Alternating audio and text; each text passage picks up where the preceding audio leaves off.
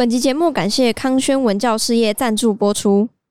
我们这一集会跟康轩国中社会科结合，大家也可以到康轩国中教学区的 Facebook 索取相关学习单哦。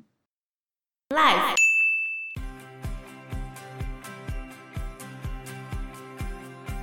而且奥伯特真的非常喜欢欧同德哦，只要厨房上其他人的菜，他就会说为什么要上这个？而且他们还有一个专门跟厨房叫菜用的铃铛，如果摇铃的时候啊，跑去见面的不是欧同德，总理就会说你来干什么？叫欧同德来。哇！Hello，大家好，我是 Joe，我是 Fana，我是 Anna，所以就是。夫人教了他非常多的东西，烤鸡啊，烤鱼啊，然后什么时候要把煎锅里的肉拿出来呀、啊，什么什么的这样子，然后他就变成黑人中少数会做白人菜的厨师。为什么要做白人菜很困难？因为乌干达本身哦，他们乌干达人对于餐点是非常保守跟传统的，嗯，然后他们每一个地区都有自己的传统食物。北方跟南方的人吃的东西就不一样，嗯，就有点类似我们台湾那种北部中、南部中的差别。OK，比如说北方的人喜欢吃一种用小米做成叫做卡罗的面团当做主食，然后南方就吃另外一种东西。总而言之呢，乌干达人对于食物的执着在哪里？就是他们喜欢每天每餐都吃同样的食物，每一天每一餐。然后吃一辈子都没关系，不会很腻吗？所以我就说他们很传统跟保守啊。嗯，哦，难怪那些白人到了乌干达都要自己带厨师过来，因为他们吃不习惯当地人为他们煮的东西。嗯，所以他们只有在都市，比如说首都坎帕拉，因为有英国人在那边嘛，所以他们早餐才会吃不一样。比如说，他们早餐会吃面包跟合成的奶油，或者是炒蛋。嗯，然后。乌干达的炒蛋又跟我们认知到的炒蛋不一样，就是台湾看到的炒蛋是黄色的，因为我们把那个蛋黄搅下去嘛。对。可是呢，乌干达的炒蛋是白的。为什么？把蛋黄拿掉？哎，他把蛋黄拿掉炒蛋。哈？是哦。对啊。这样热量很低。哎，蛋黄很营养哎，不是吗？他就拔掉了，然后。在乌干达，蔬菜被视为是穷人跟农人的食物，所以你只要有钱的话，就几乎不吃蔬菜。那是废物在吃的垃圾啊！吃菜才健康哎。他们的有钱人只吃肉，是非常奇妙的一个饮食习惯。有一个布洛克去乌干达的村庄，然后他说在村落里面啊，因为那边人很多嘛，他就生一堆小孩，然后煮饭实在很累。费时费工啊，又要去种田，所以在乡下很多家庭只有在晚上四五点的时候回来吃一顿正餐，其他餐让你们猜他吃什么？树薯粉之类的吧？不对，嗯，不然什么？香蕉？吃香蕉哦？对啊，整天吃香蕉，吃香蕉充饥？不是充饥，就是他们就是很保守这样。然后乌干达他们每一餐几乎都有两三种不同的淀粉类食物，主要种类是米饭。他们吃的米饭有两种，一种是我们平常吃的白饭，然后另外一种是印度的香料炒饭。嗯，然后另外一个就是煮过的香蕉泥，煮过的香蕉泥，香甜甜的，感觉像小 baby 吃的。可是，可是这个部落客说他蛮讨厌这个味道的。因为它的香蕉不是我们吃的黄色香蕉，是绿色香蕉，那就不甜呐、啊。对啊，这样会涩涩的吧？然后他们学校午餐的基本盘，就是我们不是都会有那个聪明营养午餐吗？我们新煮的营养午餐免费。他们乌干达学校午餐的基本盘就是把玉米面粉加水煮一煮，有点像没有糖的那种花桂啊。哦。发果，不甜的花桂。当然，他们也有吃素薯、薯条跟地瓜这种啊。他们还会把那种小米做成一种 QQ 的泥状物，反正他们东西吃起来好像都咯咯的感觉。他们午餐的餐盘里面就是你就一堆小 baby 食物，对对对对对对对，就这种感觉。要么就香蕉泥，要么就树薯泥，要么就是那个。天哪！那就把我们的那个小 baby 食物拿去那边卖，就会大卖。副食品，对，婴儿副食品，对，嗯，好，大概就是这样啊。他们还有吃没有葱的葱油饼。就是一块饼是吗？葱油饼不加葱，而且而且那就是饼，而且可以加蛋。哦，饼加蛋。蛋饼。哦，蛋饼。那就是抓饼啊，葱抓饼不加葱，为什么一定要葱啦？就抓饼。抓饼抓饼。啊！你如果要吃配菜的话，就是番茄炖肉，然后烟熏牛肉，或者是烟熏咸鱼配咸花生芝麻酱或炖煮豆子。他们全国上下的所有餐厅都是这些菜色，没有任何其他东西。有啦，就是很少。就你要去西餐厅才可以吃到那种西餐。而且最特别的是，乌干达餐厅连菜单都懒得放，因为你点的都一样的东西啊，干嘛？大家都煮一模一样的东西。全国的菜色应该在十页里面可以打发。那也太少了吧！真的超少的哎！嗯，我觉得我们过去我一定受不了。哦、这这个布洛克的名字叫泰瑞莎，他现在定居在乌干达东部靠近肯亚的城镇。嗯嗯，所以他有去过。啊，好，我觉得我会因为食物而不想住在那里。我觉得我也没办法接受这样东西。你看这布洛克的自我介绍，你就会觉得很有趣。他是台大公管系毕业，嗯，然后他就说他去乌干达担任两年的 Peace Corps 的农业经济职工。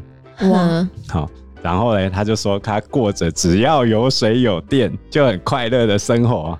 哦，每天想念着台湾的食物，常常有水没电或没水有电。有没有没水也没电的时候？也有，好苦哦！而且要待两年呢，所以他两年都吃一模一样的东西，这太痛苦了。没有没有一模一样，还有换好不好？就是差不多啊，就是那些大同小异啊。不行，我觉得这才有点痛苦哎。等下我在上课的时候在那边讲讲说，欧洲有一些地方常常都吃一样的食物，像早餐可能都吃面包啊，只是上面的酱不一样，对，就各种面包，然后不同的酱这样子。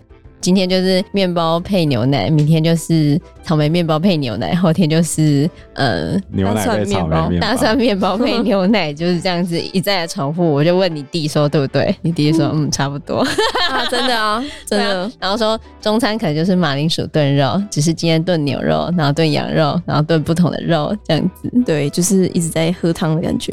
对，然后你就问你弟对吧？你弟就说对，然后其他人就露出。呵，表情哦，相去不远啦。对啊，然后我就说，所以你看我们的早餐店多好，我每天点不同的早餐，我点一个月我都吃不到重复。所以我每次看到那个中午免费的营养午餐不吃的那种学生在那边很浪费，我都很想把他踢到那个乌干达去体验一下，体验一下让你。日复日，年复一年，每天都吃一样的。他回来之后，我保证他暴吃。那 一定可以每天吃婴儿副食品试试看。哎，我们有些婴儿副食品很好吃呢，真的哦。外面贩售的吗？有啊，有一些稀饭很好吃。哇，我一直以为都要自己煮，也可以买现成的。嗯，对。就这样，汉克宝宝，就对，没有 没有没有业配。好，我们回来看一下，欧同德如此的厉害，他可以煮这么多西餐，难怪他会一直被重用。后来其实就是在乌干达宣布独立，然后白人都离开之后，周边的人都蛮开心的，但欧同德不开心，因为他原本想着他可以好好的赚钱。然后，因为白人给的薪水很高，对。然后你想一想，他们才一千呢，到现在才一千美，对啊，他随便都超过，好不好？原本中间他已经娶了一个老婆，但是老婆没有办法到乌干达跟他一起住。他原先想要把他的老婆接过来，这下子完全没机会了，因为白人走了嘛。那这时候怎么办呢？他就想到没关系，我还有我的厨艺，他就想着他要靠厨艺来去。看看有没有下一份工作。这时候他听说乌干达的总理就米尔顿·奥伯特在找人去厨房工作，他就觉得他自己一定是这份工作的不二人选，所以他就自己跑去总理办公室，然后自己毛遂自荐说他想要当。为什么可以随便的跑进去总理办公室？哦，这是有原因的，因为他们刚换了政府，非洲人的政府想要展现新气象，所以他要听从底下的人的讲法。嗯，对，他会去听非洲自己人的说法。他说以前的白人政府是不会听他们黑人的想法的，可是现在换了非洲人的政府。有没有要倾听民意呀、啊？嗯，所以他就得到了这个考试的机会。原本这个考试已经有内定了，就是原本里面办公室的人要找一个厨师，因为他自己去毛遂自荐嘛，所以还是要考试 哦。所以乌干达刚独立的时候，他是有点类似神圣罗马帝国那样，因为英国人一离开，底下那些酋长每个都想当老大嘛，所以他们一开始的时候是里面有四个自治王国。然后再选出谁来当总统这样子，那就有点类似以前的那种神圣罗马帝国，底下一堆小邦国，然后有一堆公爵，然后选出一个人当皇帝，有点类似这种概念。哦，一开始的时候是这个样子。嗯，那欧同德去考试的时候，一开始是口试啊，问一下身家调查之类的，但后面就要实作嘛。实作呢有三道菜。要做牛尾汤、丁骨牛排跟干果布丁。然后牛尾汤要煮得好呢，其实要非常费工。后来欧同德就拿了两条牛尾巴一起煮，还放了胡萝卜跟香芹，还用一些香果跟胡椒来调味。煮了半个钟头之后，他还把牛尾挑出来去骨，再加上切丁的马铃薯，然后就完成了这一道汤。然后丁骨牛排就我们刚刚前面有讲到，其实很费工，但是他以前就做过了，他也驾轻就熟。嗯，然后干果布丁也不是道简单的甜品哦，它的酱汁包含了很多的成分，里面包含了杏桃、梨子、苹果跟各式各样的水果，它混在一起，用低温烘烤之后，还要加入肉桂、酸奶、香草、葡萄酒、石榴籽。最后还要放上胡桃跟榛果，也太费工了吧，超麻烦的。对啊，然后说这道甜点吃起来像同时在吃蛋糕、酒跟干果，如果做得好的话，根本是人间美味。他也驾轻就熟，所以他这三道餐他很完美的就做出来了。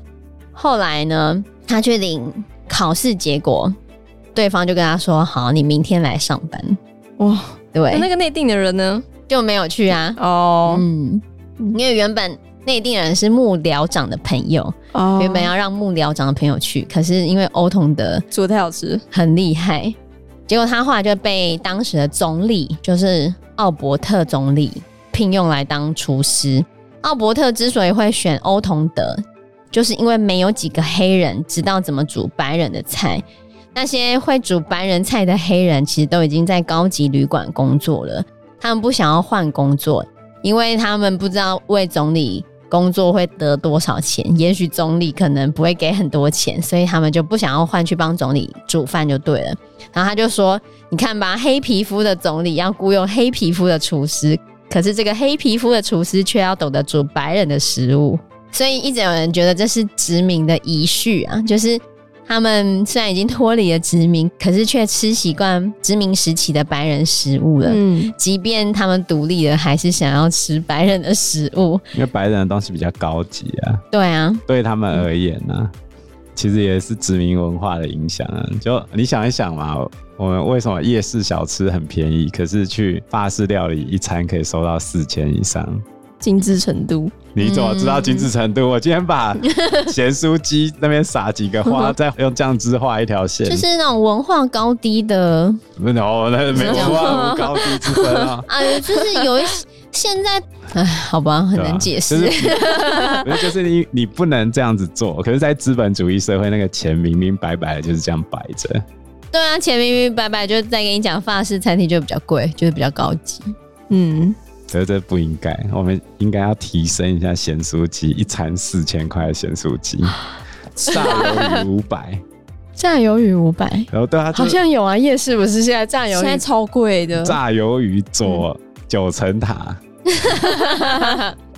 加个佐这样，嗯，然后五百块哦，对，黑店会被骂爆。对啊，肯定大街不就这样卖吗？没有那五百吧，五百超贵的欸，三百吧，对，超三百，两三百吧。嗯，对，五百就 over 了。那这个奥伯特，他的全名叫米尔顿·奥伯特，当时是乌干达的总理，后面他会变成乌干达的总统。然后这个奥伯特总理，他其实也是死里逃生很多次，然后活下来的那种大难不死必有后福的感觉。他小时候差点被暴群吃掉啊，然后还曾经在森林里奔跑，然后遇到眼镜蛇。然后有一次他在河边的时候，旁边的小女孩被鳄鱼咬走，然后他都没有死，所以他能平安的度过孩提时代，根本就是个奇迹呀！好，这就是奥伯特他小时候的部分。那这时前阿敏其实还只是个军人而已。阿敏的教育程度虽然很低，可是他其实是个天生的领袖，因为他比其他人来的高大强壮。而且曾经在乌干达赢过几次的拳击比赛，他是拳击大赛冠军，而且是连庄的冠军哦，这么厉害，连续当了几年的冠军哦，哇，很厉害啊！不过他真的没念什么书，对啊，他后来当到总统之后，他的底下的阁员啊，跟其他的官员觉得他坐在那个地方都在神游物外，完全不懂。现在国会在开会，他人要出席，他完全不知道发生了什么事情。你要讲给他听，他也听不懂。然后他连签自己名都有点问题啊！对啊，所以他曾经花了好几分钟的时间练习签名。阿明，他就没读什么书。可是他演讲非常有魅力，他幽默风趣，而且他因为是出身底层民众，所以他可以用底层民众的语言方式来讲话。嗯、莫忘世上苦人多。你在、就是、哦，没有 没有，没有，他可以了解民众需要的是什么。但是能不能做到那是另外一回事啊！哦，所以这之前奥伯特他其实就是乌干达独立的支柱之一嘛。因为刚刚就有讲，乌干达传统是那种部落王国，然后里面规模最大的是一个叫做布干达的王国。奥伯特他在第一次投票的时候跟这个布干达的国王结盟，然后结盟的时候奥伯特是总理，然后那个布干达的国王就是第一任的总统。奥伯特先废掉伊丽莎白二世。伊丽莎白二世知道是谁吗？就是刚往生的那个英国女王。嗯，因为本来是英国殖民嘛，他们刚独立的时候还没脱离英联邦。可是后来他们把伊丽莎白二世废掉之后，那就变成布干达的国王先来当总统。那这个布干达他自己也是一个古老的王国，大概在乌干达的东南侧这一带，它的国土面积大概有。六万一千平方公里左右，就大概快要两个台湾了。对，呃，这时候的阿明其实当时是陆军副司令，就还没有爬上来，然后他都一直被当做是就是无脑的将军的那种感觉。那欧同德他刚上任的时候的背景大概就是这个时期，其实当时还蛮艰难的，他不太看到总理本人。后来欧同德终于被介绍给奥伯特总理。然后总理看到他就说：“嗯，很好，这个觐见就结束了。”后来他才知道，很好是一个人可以得到最好的称赞，因为奥伯特很少称赞人，嗯，可是他却说欧同德很好。就是觐见结束之后，他一直在打探着说，为什么总理会问起他。然后其实那个幕僚长都不想跟他解释，最后还是松口的说出，因为总理非常喜欢他的厨艺。最近竟然要求厨房只上他做的菜，哇！奥伯特在外面人的评价有三个形容他：傲慢、阴沉、非常小气。对，感觉难相处哎。只有这个这么小气的总理，很喜欢欧同德所做的菜，而且奥伯特真的非常喜欢欧同德哦。只要厨房上其他人的菜，他就会说：“为什么要上这个？”而且他们还有一个专门跟厨房叫菜用的铃铛，如果摇铃的时候啊，跑去见面的不是欧同德，总理就会说：“你来干什么？”叫欧同德来。哇，为什么会这样子呢？因为欧同德他非常的聪明，非常的灵巧，他会知道觐见的时候应该怎么办。因为他每次去觐见总理的时候，就算切肉切到一半啊，他都会先换上干净的围裙，把手擦干净。可是其他的厨师可能不会，其他的厨师可能手拨一拨，然后就过去了，然后全身油腻腻的这样子，看起来没有很干净。但是欧同德会注意他的外表，然后呢，还有就是他说他有一个秘诀是没有任何人想得到的，就是他每天早上工作之前，他都会先烤好酥脆的饼干，这、是用来配茶的。所以当总理早上要他端茶过去的时候，他就会附上那个刚烤好的饼干。哇！其他人都只是附上茶，可是他很贴心，嗯、他就附上饼干。我觉得他这个做法就是你去判断一个人工作到底厉不厉害的一个很重要的标准。就是如果你是主管的话，你交代下面那个人做事，嗯。他会不会在你的预期之外多做那一点点？其实没有很多事情哦，你就多了那么一点点，就可以彰显你在职场上跟人家完全不一样。你有没有预期到接下来会发生什么事？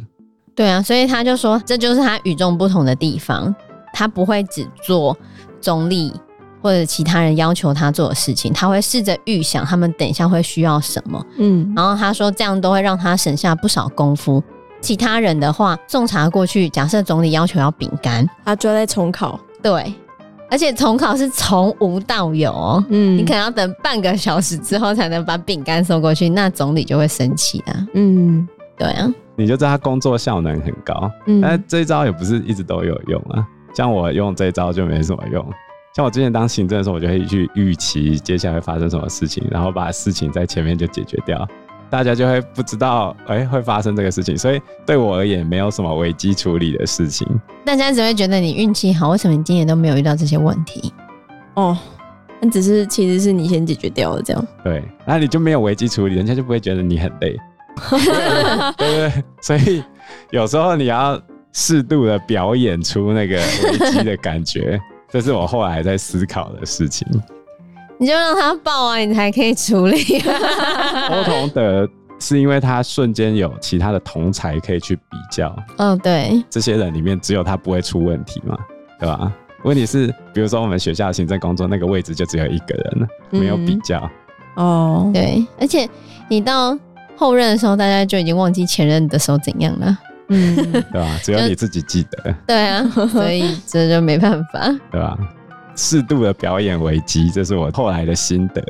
嗯，好，你要先制造危机，然后自己去把它解决掉，然后别人就觉得你厉害。对，因为时间关系，我们这一集节目就到这边喽。有任何的建议都可以在留言区告诉我们，或者是直接在 Facebook 或者是 IG 留言我们，我们都会回应你哦。喜欢我们节目的话，欢迎按赞、订阅、加分享。如果喜欢我们今天的内容的话，也欢迎赞助我们一杯咖啡的钱，让我们可以走得更长更久。谢谢大家，谢谢大家，拜拜，拜拜，拜拜。